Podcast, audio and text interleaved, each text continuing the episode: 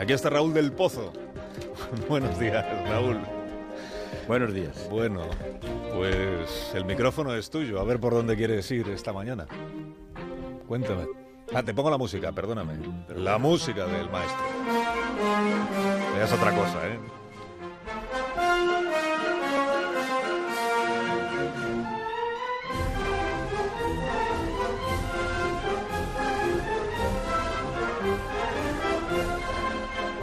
El rey se va. El rey se ha ido. Viva la República. Viva el amor libre.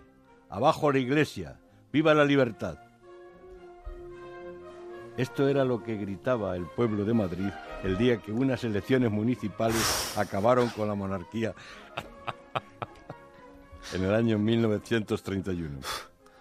Luego, después de la muerte de Franco, llegó con Juan Carlos I la segunda restauración y ayer empezó oficialmente la tercera Carlos, con el discurso de Felipe VI en el Gran Teatro de San Jerónimo. Es que los Borbones son muy resistentes, los hemos echado varias veces, pero siempre vuelven.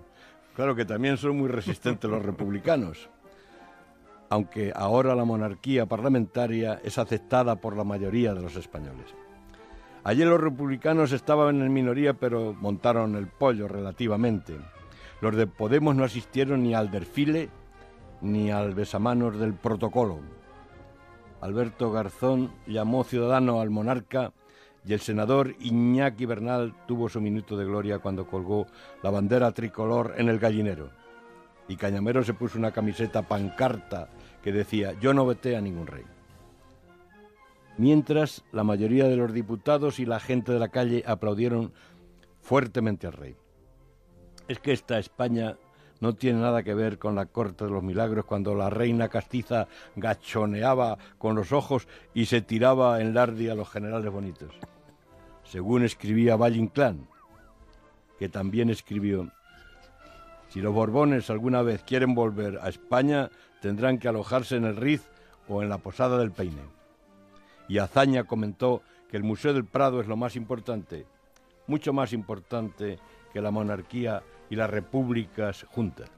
Y Lorca, el maravilloso, al que se vio caminando entre fusiles por ser republicano, cuando aún en España había la costumbre de matar, dijo, yo soy antes de nada un español integral, amo la libertad y me gustaría ser todo de vino para beberme yo mismo. Así que, en honor a Lorca y a la legislatura, viva el vino. Viva el vino. Tengas un feliz día, Raúl, y un feliz fin de semana. Un abrazo. Mira, viva el vino.